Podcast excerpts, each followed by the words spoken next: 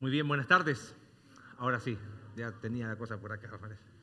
Pero bueno, qué hermoso alabar al Señor, cantar verdades profundas que llegan al alma, ¿no? Y la verdad, la letra de esta última canción es, toma una connotación distinta, ¿no? Gracia que derrotó para siempre la muerte. Y esa es la esperanza que alienta el alma, ¿no? En esta tarde a las cinco y media queremos tener un, Erika nos pidió tener un servicio de, gratitud a Dios, ¿no? No es, es raro lo que nos preguntaban, oye, pero y, hay que velar, y, porque a veces hay cosas culturales, pero en realidad, ¿qué vamos a velar? Confiamos en que quien ha depositado su fe en Cristo está con el Señor. Amén. Y esa es la esperanza, ¿no? Pero queremos tener un tiempo de agradecer a Dios por, la vida de, Fernando y, acompañar a, Erika, a sus hijos, a Paolo, a Frida, al resto de la familia. Entonces, si nos quieren acompañar hoy a las cinco y media en este lugar, son más que bienvenidos. Queremos tener un tiempo de alabar al Señor y, dar gloria a Él, ¿no? Entender que, es momento de dolerse juntos, llorar juntos y también gozarnos con la esperanza que tenemos en Él. Así es que hoy, cinco y media, queremos ser bien puntuales, así es que ahí les esperamos, si, si está dentro de sus posibilidades, poder venir. Empezamos la semana pasada a hablar sobre este libro tan, tan conocido y, bueno, algunos delataron que fueron a, escuelita dominical de niños porque cuando Alex habló de Jonás, todos empezaron, sí, Jonás no le hizo caso, cantaron la canción que todos conocemos de, de Jonás. Y, y la verdad, eh, Jonás es es todo aquello que él no debía hacer, eso fue Jonás, ¿no? Por eso le llamamos estas las, increíbles aventuras de un antiprofeta. Y Alex nos hablaba el domingo pasado, ¿no? De, cómo este libro en esencia va en dirección contraria a todo lo que uno esperaría de un libro ah, profético. Eh, si bien es autobiográfico en el sentido de que quién más que Jonás para darnos tanta información, hay elementos en este libro que tienen ciertas características que uno debe tener siempre en cuenta al leerlo. Es un hecho real. Jesús habla de, de Jonás como un, hecho, un hecho real, no como una historia ficticia. Eh, sin embargo, la forma en que está narrada la historia tiene ciertas cosas que debería llamarnos la atención. Es como que esta forma de escribir, ¿saben? ¿Qué es lo primero que pensamos en Jonás? A ver si son tan honestos como en el primer servicio. Lo primero que hablamos de Jonás, ¿qué es lo primero que uno piensa? ¿El qué? El pez, obvio, ¿no? ¿Sabes cuál es la palabra que más se repite en este libro? Es Dios. Aparece 39 veces. Qué interesante. Nadie habla de Dios, pero todos hablan del pez. Que se menciona un poquito. Entonces, eso muestra que a veces nosotros no le damos el enfoque que debería tener. Este libro tiene una, una forma de narrar que lo que trata de hacer es exagerar ciertas cosas para que nosotros entendamos que el protagonista no es ni un pez, tampoco es Jonás, tampoco son los ninivitas, el protagonista de esta historia es Dios. Y la forma de escribirlo es como que al leerlo, lo que el, propósito narrativo es como que sea un espejo para que nos veamos quiénes. Nosotros. Porque en el fondo todos tenemos un poco de Jonás.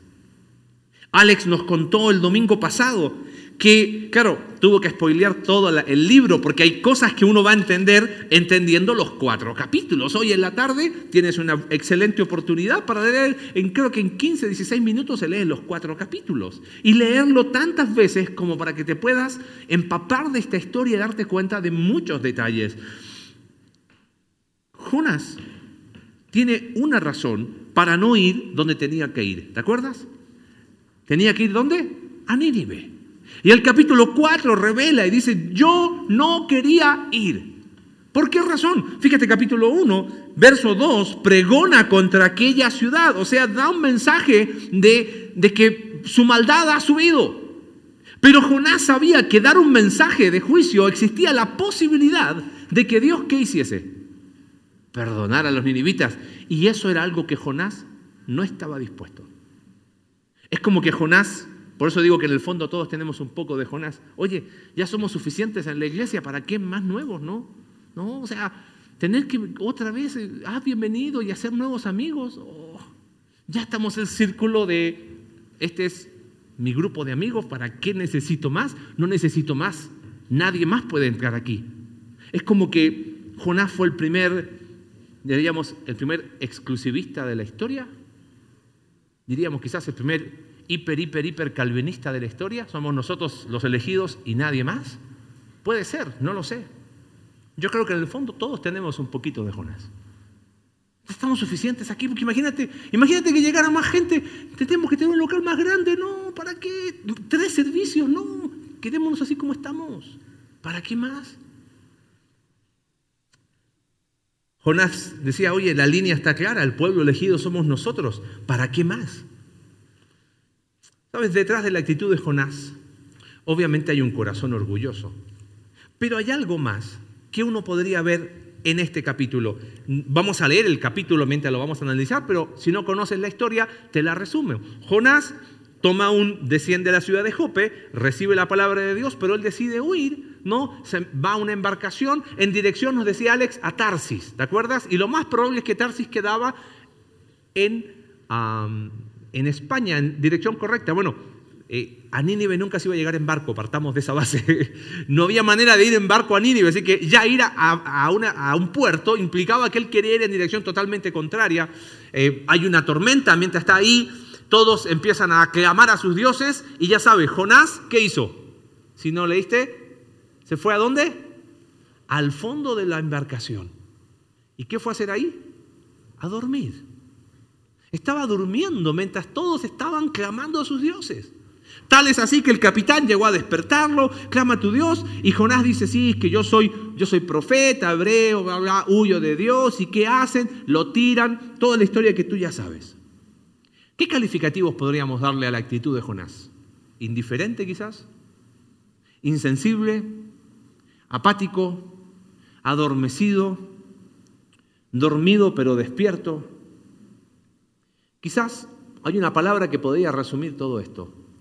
Jonás estaba en un estado de letargo. ¿Sabes lo que es el letargo?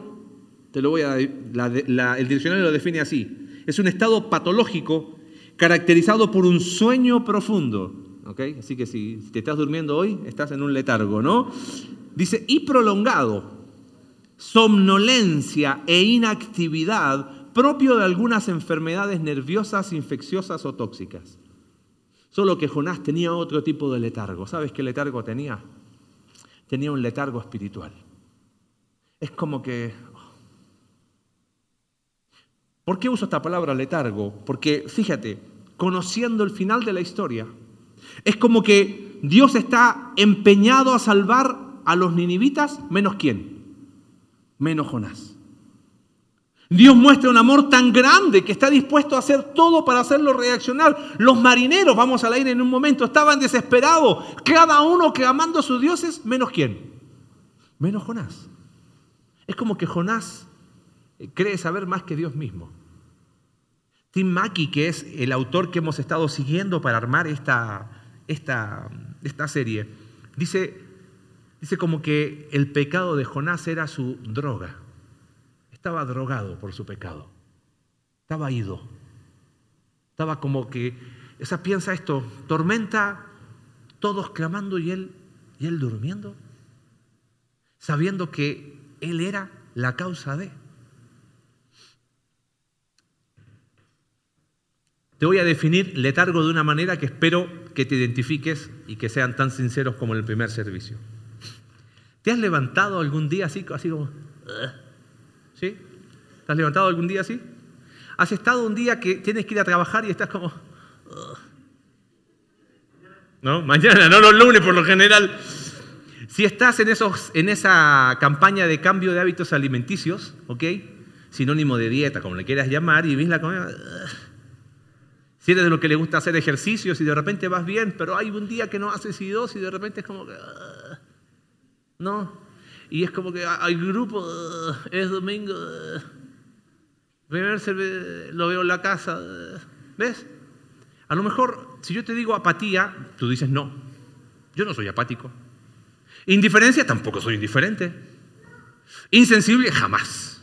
Yo insensible no soy. Letargo, no tengo idea lo que significa, pero bueno, por eso te digo, ¿has estado así? ¿Eh? Ah, sí, ahí sí. ¿Sabes? Yo creo que esa es una forma en que podamos entender un poquito que en el fondo todos tenemos un poquito de ese Jonás. Si podemos resumir en una frase este capítulo, guarda esto. El letargo espiritual siempre será un camino descendente. Guárdalo. El letargo espiritual siempre será un camino descendente. Y es interesante porque Jonás pasa de estar en tierra a estar en la embarcación, pasa a estar al fondo de la embarcación y en el capítulo 1 termina en el fondo de qué? Del mar. Espiritualmente hablando, el letargo espiritual siempre será un camino descendente. Pero quiero que, que pongas mucha atención hoy, porque yo creo que ninguno de nosotros diría, ah, sí, yo estoy en un letargo. No, Jonás fue tomando pequeñas decisiones que terminaron con él en el fondo de su fracaso.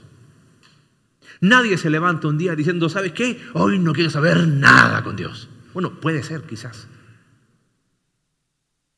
Pero no es que, ay, me levanté mal, no quiero saber nada con la vida. Más de algún loco como yo habremos por ahí, ¿no? Pero por lo general, esa, ese letargo son, mi viejo tenía una frase, son pequeñas grandes decisiones. A veces imperceptibles, a veces que no nos damos cuenta. Y es un pasito que nos lleva a otro pasito y a otro pasito.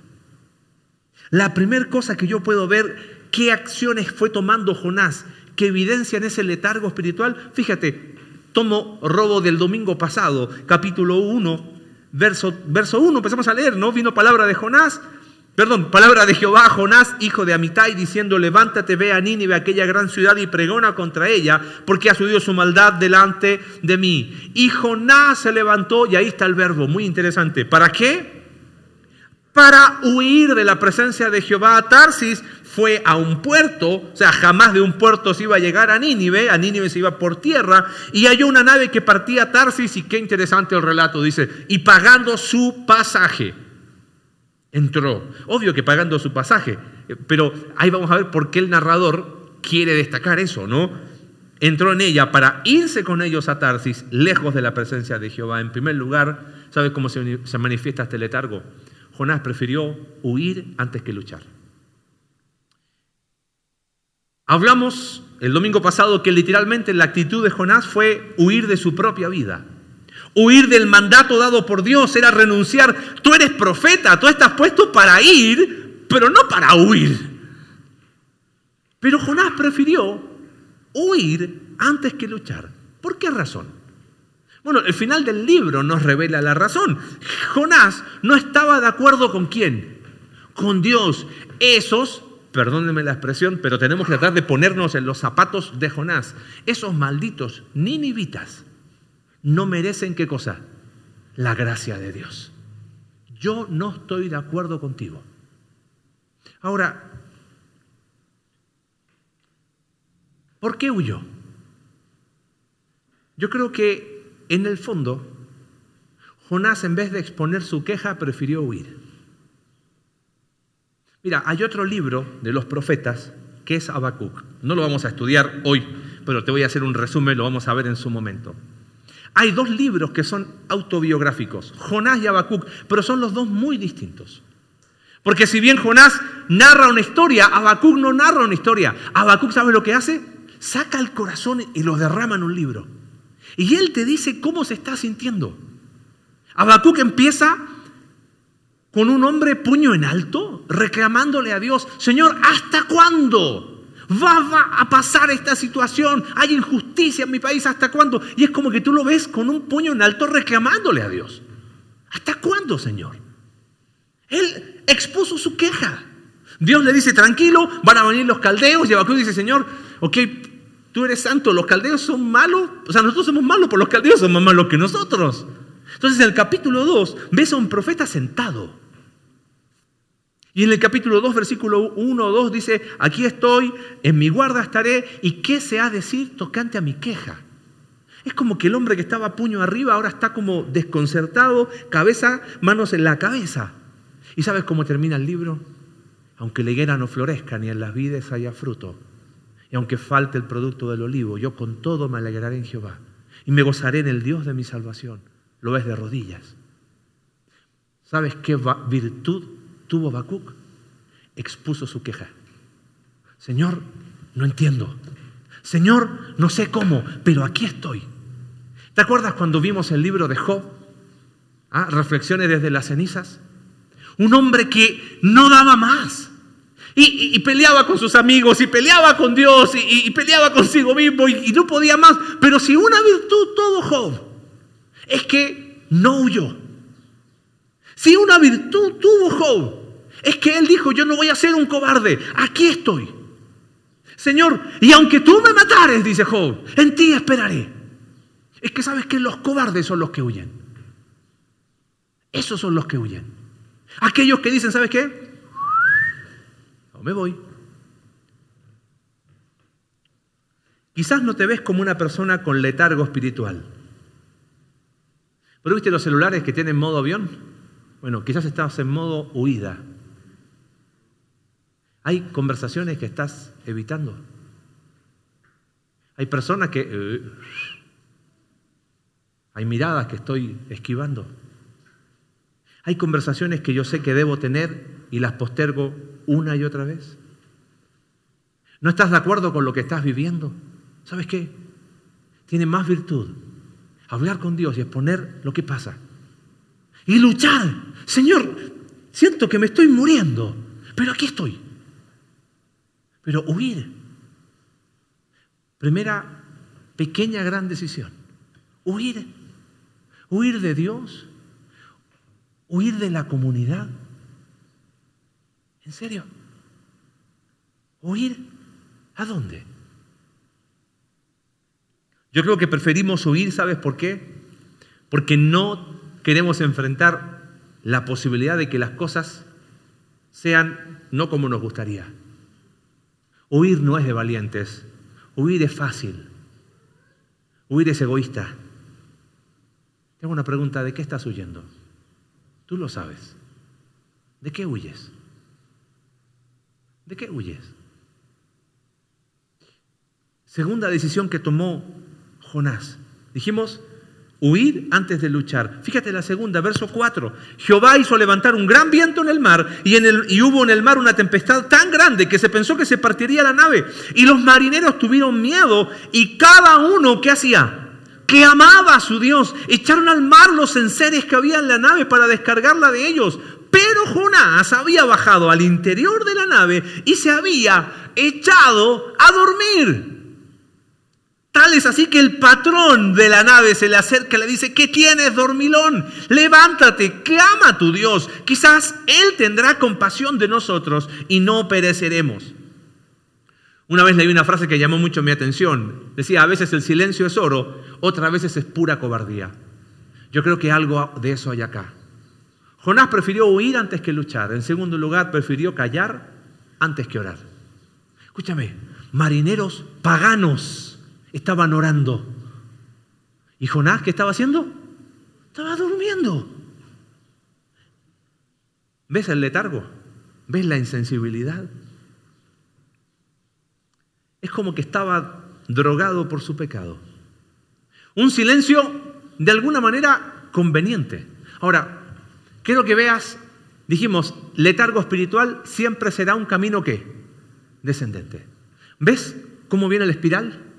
¿Qué le sigue a la huida? Silencio. Me voy. No hablo, no le digo a nadie, no llamo a nadie. Y mientras más silencio, mejor. Tan adormecido estaba Jonás que el capitán tuvo que ir a despertarlo.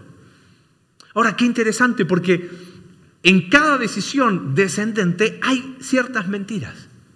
Una de las mentiras que más podemos creer nosotros es que podemos huir de Dios. Primera mentira, ¿cómo huir de Dios? Eso es un chiste, huir de Dios. Pero nosotros pensamos que podemos huir. La segunda mentira es, es notable. Mi pecado no le afecta a nadie. ¿Dijiste eso alguna vez? Yo sí, un montón de veces. Oye, pero ¿qué problema hay? Si, si mi pecado es mi pecado, fue problema con, con, con Lalo y con nadie más y no afecta a nadie más. Toda una embarcación expuesta y Jonás dormía. Ensimismado. ¿Sabes por qué yo creo que Jonás no oraba? Porque orar es un acto, es un asesinato del orgullo. Orar es reconocer que, Señor, tú tienes la razón. Entonces, prefiero morderme la lengua, guardo silencio ante Dios y aún ante la comunidad. ¿Sabes lo interesante? Que el silencio no empezó cuando el barco estaba por romperse, el silencio empezó, en la vida. Es que ese letargo es, es imperceptible. No sé si te ha pasado, pero cuando uno ora derramando el corazón a Dios, puede llegar a ser agonizante. ¿eh? Pero así orar de eso que duele. Pero yo me creo la mentira de que va a doler tanto, mejor me quedo callado. Callar es el peor negocio. ¿Qué oraciones no quieres hacer? ¿Qué oraciones que sabes que tienes que, que a lo mejor luchar con Dios en el sentido de, Señor, no entiendo, no sé por qué, pero acá vengo y, y clamo a ti. Mejor huyo, mejor silencio. ¿Qué oraciones son las que estoy evadiendo? Las que estoy de alguna manera no queriendo hacer. El tema es que el espiral descendente sigue. Mira lo que sigue después, versículo 7. Y dijeron cada uno a su compañero, venid y echemos suertes. La forman en aquel tiempo de decir, ok, vamos a tirar, no sé qué sería, piedra, papel y tijera sería actualmente, algo así. Este, vamos a ver y que de forma providencial Dios interviene. Echan suertes para que sepamos por causa de quién nos ha venido este mal. Mira qué interesante, ¿recuerdas hace un par de domingos el libro de Joel con esto de las plagas de las langostas? No tenían que, estar diciendo, a ver, ¿y por qué fue y para qué? Simplemente era, reflexione, date cuenta que esto no es normal. Obviamente esta tormenta era fuera de lo común, tal es así que los marineros dicen, a ver, esto ya no, no tiene nada conocido, echemos suerte porque alguno es. No, no tiene explicación lógica. Echan la suerte. ¿Y en quién cayó? Oh, vaya sorpresa, ¿no? No, ninguna sorpresa. Claro, nosotros conocemos el final de la historia, ¿no? Y la suerte cayó sobre Jonás. Entonces le dijeron ellos, decláranos ahora por qué nos ha venido este mal. Fíjate las preguntas. ¿Qué oficio tienes? ¿Y de dónde vienes? ¿Cuál es tu tierra y de qué pueblo eres? Le decían en el primer servicio, no me gusta imaginarme la Biblia, ni hacer de la Biblia una película, pero lee, lee, lee con imaginación. Respuesta de Jonás.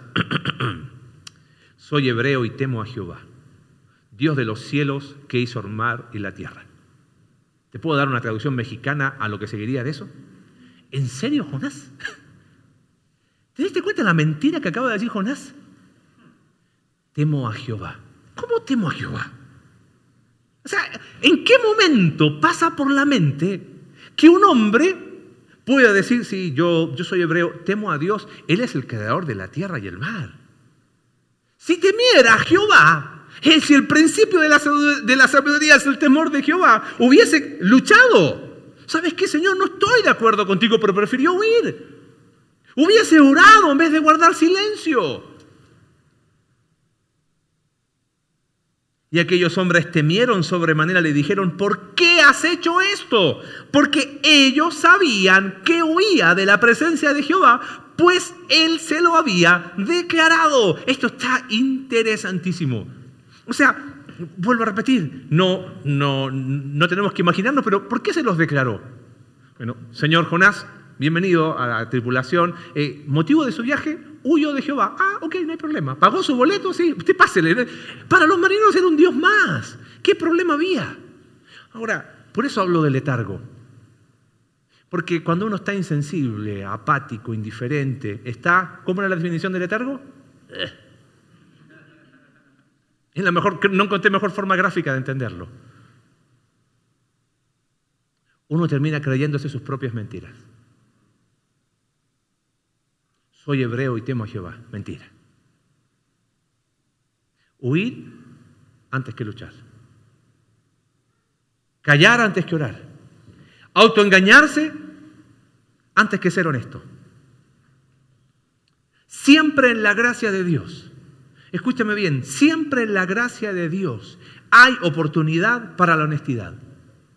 Cuando vimos Joel, es siempre está la oportunidad porque a veces retroceder es la mejor forma de avanzar. Cuando he tomado el camino equivocado, no hay atajo, no es que, oh, aquí estoy, todo bien. No, brother, sabes que hay que retroceder, hay que reconocer, me equivoqué, fracasé, Señor. No entiendo, pero aquí estoy. Pero autoengañarnos. Siempre hay oportunidad. Lo único que perdemos en la gracia de Dios es tiempo. ¿Qué mentiras me estoy diciendo para sostener mi letargo espiritual? Claro, después de un día de... Vienen dos, vienen tres.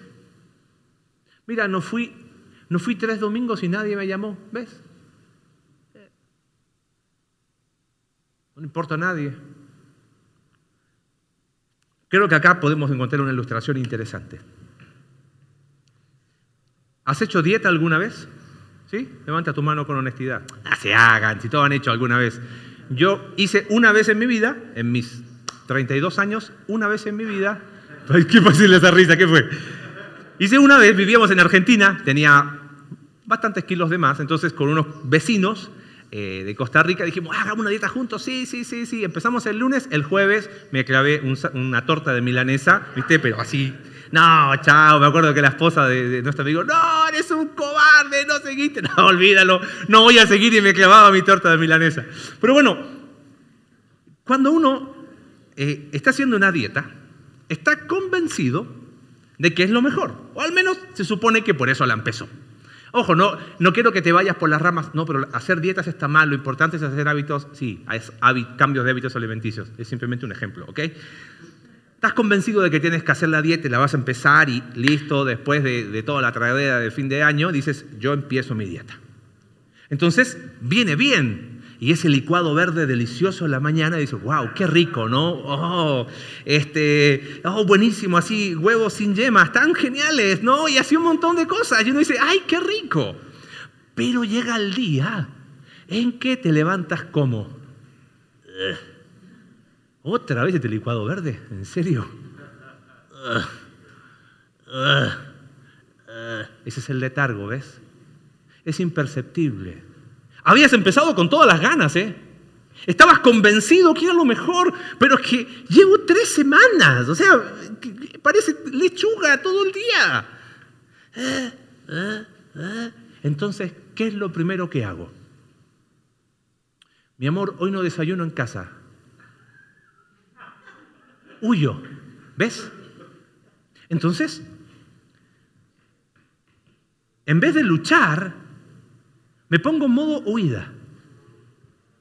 Y me voy a un lugar donde nadie me ve, acá al frente, y me puedo clavar mi torta de milanesa. ¿Ves? El primer paso en el letargo es la huida. Me voy. ¿Qué le sigue después? Hay que borrar la evidencia, ¿correcto? Silencio. No digo nada. ¿Y qué sigue después? Y el autoengaño. No me hizo nada. Porque al final, mira, ¿para qué? ¿Para qué insistir tanto? ¿Para qué? Y me empiezo a, al final, Simplemente hago dieta para ser parte de los cánones de belleza de este sistema opresor que nos impone ¿no? y me empiezo a crear una narrativa para justificar lo que estoy haciendo. ¿Sabes lo que le sigue? Me echo a morir. ¿Sí o no? Eh, ya valió. Así terminó Jonás. Huir en vez de luchar. Callar en vez de orar. Autoengañarse en vez de ser honesto. Y lo último es lo más duro. Él prefirió morir antes que obedecer. Porque lo que sigue en el relato es que Jonás les dice, tomadme echadme al mar, verso 12, y el mar se va a aquietar, porque yo sé que por mi causa ha venido esta gran tempestad. Y estos hombres dijeron que no, o sea, y trataron de no hacerlo, pero el mar se embravecía cada vez más, verso 14. Clamaron a Jehová. Qué interesante, la primera oración en este capítulo la hace un los marineros paganos. Ellos clamaron y dijeron, te rogamos, Jehová, que no perezcamos nosotros por la vida de este hombre, ni ponga sobre nosotros la sangre inocente. Tú, Jehová, has hecho como has querido. Tomaron a Jonás y lo echaron al mar y el mar se aquietó de su furor. Y temieron aquellos hombres a Jehová con gran temor y ofrecieron sacrificio a Jehová e hicieron votos. Jonás prefirió morir antes que obedecer. Eso a mí es lo que más me impacta de este capítulo. Porque tirarse, pedir que lo tiraran al mar era sinónimo de qué? De muerte. Jonás no se está arrepintiendo. Jonás está prefiriendo morir antes que obedecer. Es como que, perdón que lo diga así, pero es como cuando ya tuviste tantos, eh, eh, es como, ya está. No, ¿para qué? Yo ya, yo ya toqué fondo en mi vida. ¿Te das cuenta de la espiral descendente? El letargo espiritual siempre será un camino descendente. ¿No era quizás más sencillo arrepentirse? Probablemente. ¿Te acuerdas cómo empecé? Y Jonás pagó el precio. Pagando su pasaje huyó. Cuando uno empieza con este letargo, con ese primer día en que uno se levantó así como... uno está dispuesto a pagar el precio, pero no se da cuenta que es contra la propia vida. Porque si lo haces con una dieta, ¿qué son 5 o 10 kilos más? Si llegas a tener problemas de salud, pero hacerlo con la vida espiritual, hacerlo con tu comunidad, tiene un impacto eterno.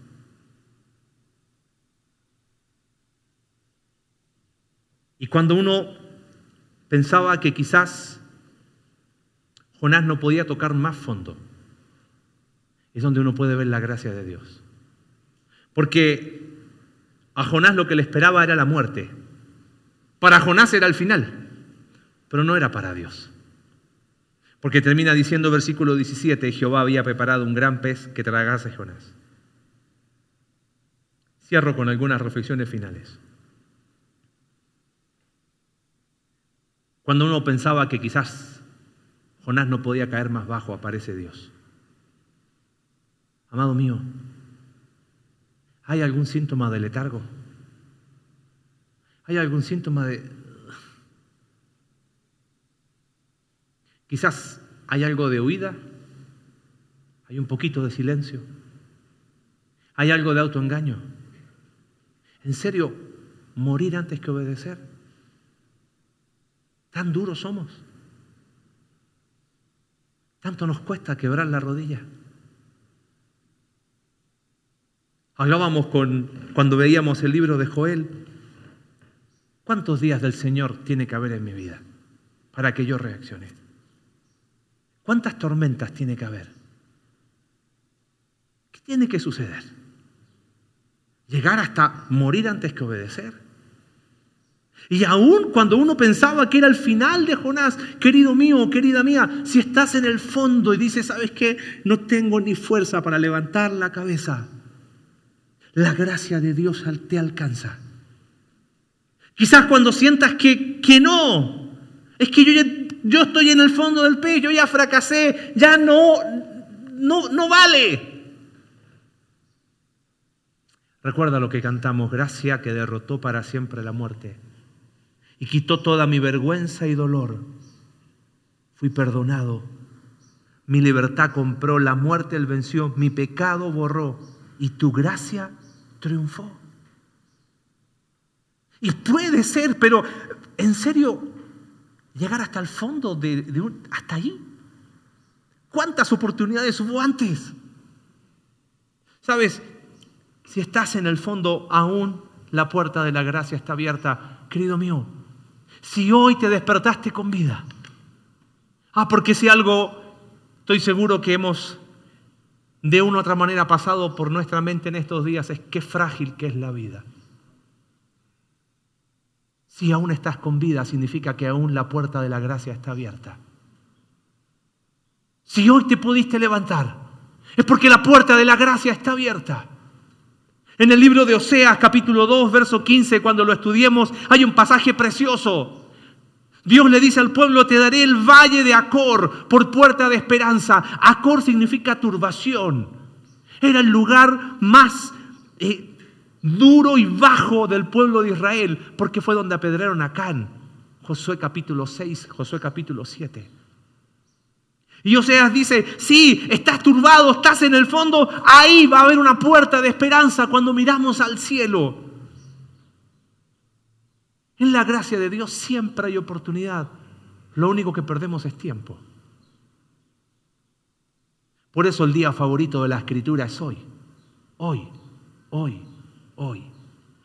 ¿Sabes qué? Pero a la vez que hay una palabra de ánimo, hay algo que a mí me, me descolocó, o sea, me dijo, ops. De una u otra manera, todos tenemos algo de Jonás, ¿estás de acuerdo? Pero, mírame, no somos Jonás. No siempre llega un pez. Evangelio no viene con una tarjeta de crédito gracia card. No importa.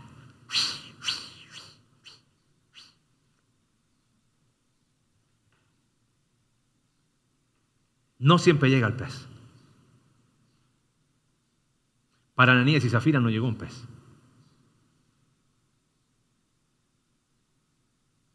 Es interesante que cuando Jonás llega al fin de sí mismo, en la oscuridad más profunda, es donde la luz de la gracia empieza a brillar. Es lo que vamos a ver en el capítulo 2. Para Jonás, estar en el pez es sinónimo de muerte. Qué interesante. Porque Juan capítulo 12 dice que si el grano de trigo no cae y muere, no lleva fruto. Pero si cae y muere, lleva mucho fruto. El que trata de guardar su vida la va a perder, pero el que pierde su vida por causa de mí la va a hallar.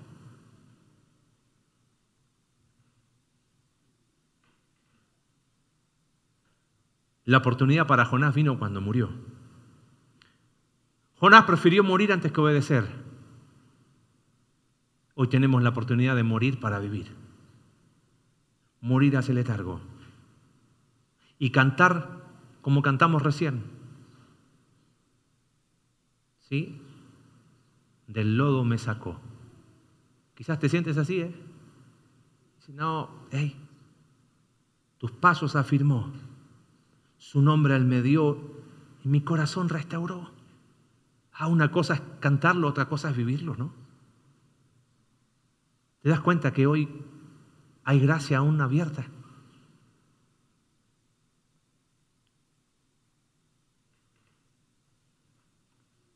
letargo espiritual. Pensaba en el hombre perfecto, en Jesús. ¿Sabes qué? Ese hombre, estando en el Getsemaní, no huyó, luchó. Dijo, Señor, si es posible, pase de mí esta copa. En vez de guardar silencio, oró. Y fue capaz de derramar su corazón. No se creyó las mentiras del diablo. Fue honesto. Si es posible, Señor, que pase de mí esta copa. Pero que se haga tu voluntad y no la mía. Porque Él pudo, podemos nosotros. Hoy hay gracia. Y ahí está la puerta. Recuerda, de alguna manera, todos tenemos algo de Jonás. Pero no te confundas. No somos Jonás. Y no siempre llega el pez. Quizás hay que dar ese pasito para luchar.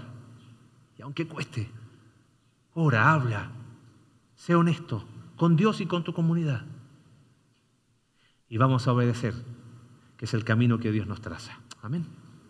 Padre, bueno, gracias por tu palabra.